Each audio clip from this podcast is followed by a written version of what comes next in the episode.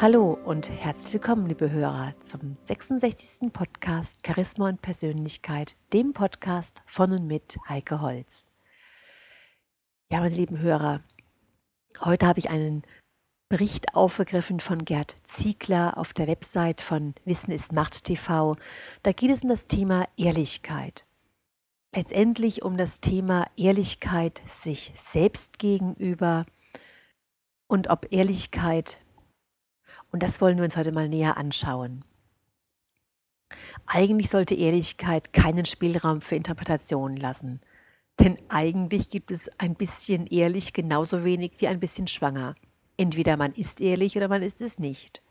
Und tatsächlich erlauben wir uns den Einbau einiger Abstufungen, wenn es um das Thema Ehrlichkeit geht. Und da kommt als erstes sofort die Frage auf, wo Ehrlichkeit aufhört und die Beleidigung anderer Menschen anfängt.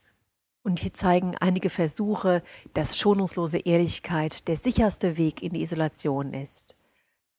Jedenfalls darf man nicht erwarten, dass man sich allzu beliebt macht bei seinen Mitmenschen, wenn man schonungslos ehrlich ist und einem anderen die Wahrheit ins Gesicht peitscht. Und gerade deshalb lügen wir öfter aus reiner Höflichkeit, als um etwas zu verbergen. Und ob wir das nun tun, um den anderen nicht zu verletzen oder um einfach nur Schwierigkeiten aus dem Weg zu gehen, das sei dahingestellt. Doch wir wollen uns jetzt ja heute mehr mit dem Thema beschäftigen, um die Ehrlichkeit sich selbst gegenüber. Wie viel können wir davon vertragen? Wo hört die konstruktive Kritik an sich selbst auf? Und wo fängt dann der selbstzerstörerische Selbsthass an? Eine These, die Gerd Ziegler in seinem Beitrag auf Wissen ist Nacht TV darstellt, ist, dass die Ehrlichkeit die Basis für positive Veränderungen ist. Und sich selbst anzulügen, ist die Grundlage für den Misserfolg. Wer beispielsweise gesund leben und dafür zumindest halbwegs sein Normalgewicht erreichen will, muss mit einer ganz ehrlichen Bestandsaufnahme beginnen dauernd davon zu sprechen, ein paar Kilochen zu viel zu haben und von kleinen Pölsterchen zu sprechen, das mag dem Ego zwar schmeicheln, aber es verhindert auch die mögliche Veränderung. Damit ist also nicht gemeint, dass man sich jeden Tag fertig machen soll, wegen der eigenen Unzulänglichkeit, sondern es geht nur um eine sachliche, ehrliche Bestandsaufnahme.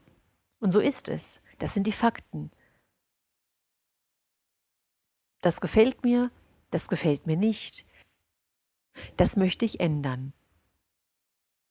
Es geht also um nichts anderes. Auch wenn es um unsere Lebensziele geht und was wir gerne hätten, wovon wir träumen, auch da belügen sich viele Menschen tagtäglich.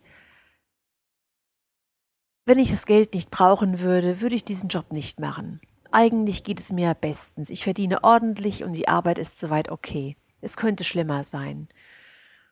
Mit meinen Voraussetzungen kann ich nichts anderes machen. Ja, wenn ich dies oder jenes hätte oder wenn mir dies oder jenes passieren würde, dann.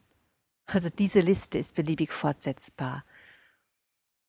Und auch Ihnen, meine lieben Hörer, fallen vielleicht Menschen ein, die diese Sprüche drauf haben oder auch vielleicht erkennen Sie sich selbst, welchen Lieblingsspruch Sie selbst häufiger gebrauchen.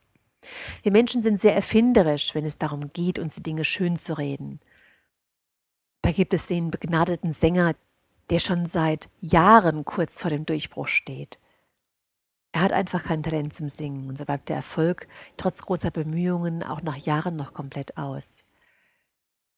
Sein wirkliches Talent bleibt dabei völlig ungenutzt und Chance um Chance verstreicht, um in einem anderen Bereich wirklich echt erfolgreich zu werden, während er immer noch vorgaukelt, er könne auf diesem Gebiet ein Star werden. Oder der mittlerweile schon in die Jahre gekommene Sachbearbeiter, der immer noch überzeugt ist, irgendwann läuft ihm seine große Chance über den Weg. Und dann kommt er ganz groß raus. Dabei ist er schon seit Jahren von Chancen umzingelt, aber vor lauter Angst, eine falsche Entscheidung zu treffen, hat er jede einzelne ausgeschlagen. Er hat ja schließlich etwas zu verlieren. Kennen Sie den Satz, meine lieben Hörer, wenn ich nicht zu Punkt, Punkt, Punkt wäre, würde ich. Und jetzt können Sie Ihr persönliches Wort bei diesem Punkt, Punkt, Punkt einsetzen.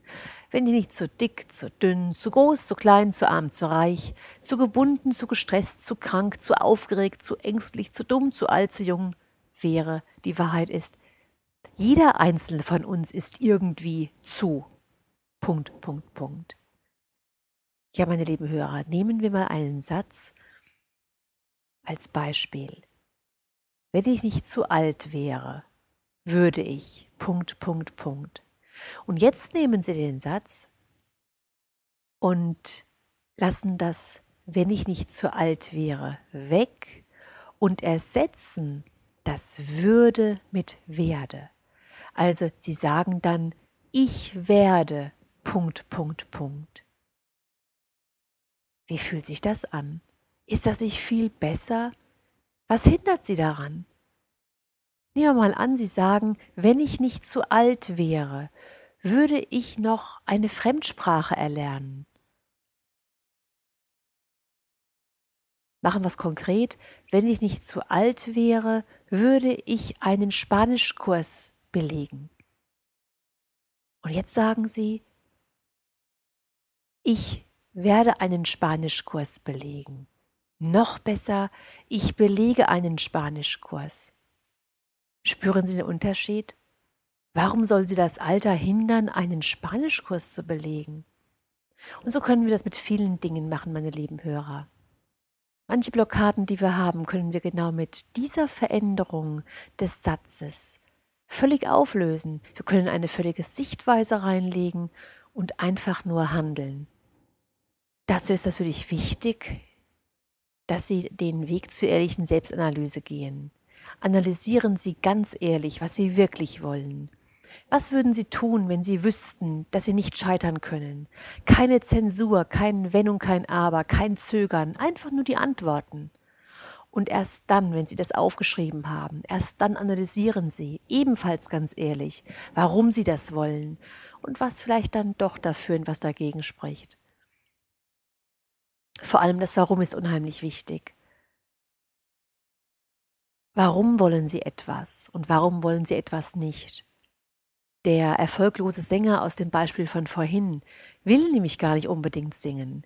Vielleicht ist er nur auf der Suche nach Anerkennung, nach Aufmerksamkeit, möchte ein Star sein, weil er sich ungeliebt fühlt oder ähnliches.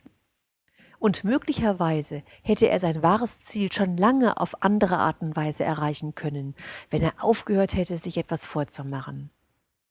Also was möchten Sie erreichen und warum ist es Ihnen wichtig? Und oft steckt ja hinter dem Ziel, was wir haben, noch ein weiteres Ziel. Und wenn Sie sich die Frage stellen, kann ich dieses Ziel hinter dem Ziel nicht eventuell auch noch besser erreichen, dann kommen Sie vielleicht noch besser bei der Beantwortung der Frage voran und gehen noch ehrlicher mit sich um.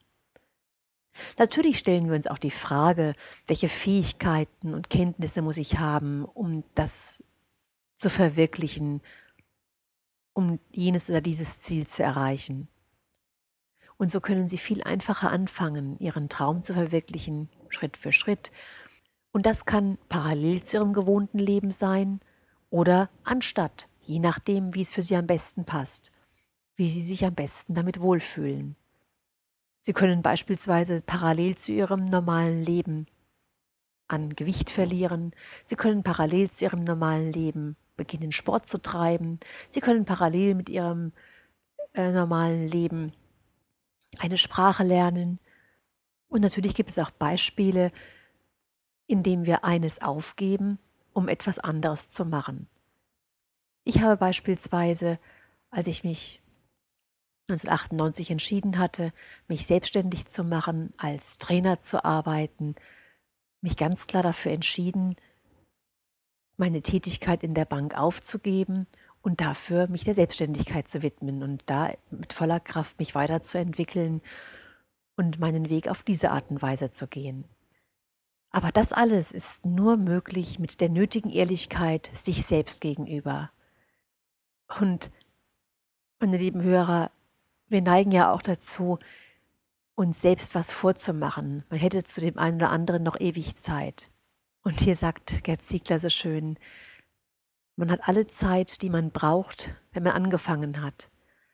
Aber man hat nicht ewig Zeit anzufangen. Mit diesen Gedanken, meine lieben Hörer, wünsche ich Ihnen bis zum nächsten Mal eine gute Zeit. Ihre Heike Holz.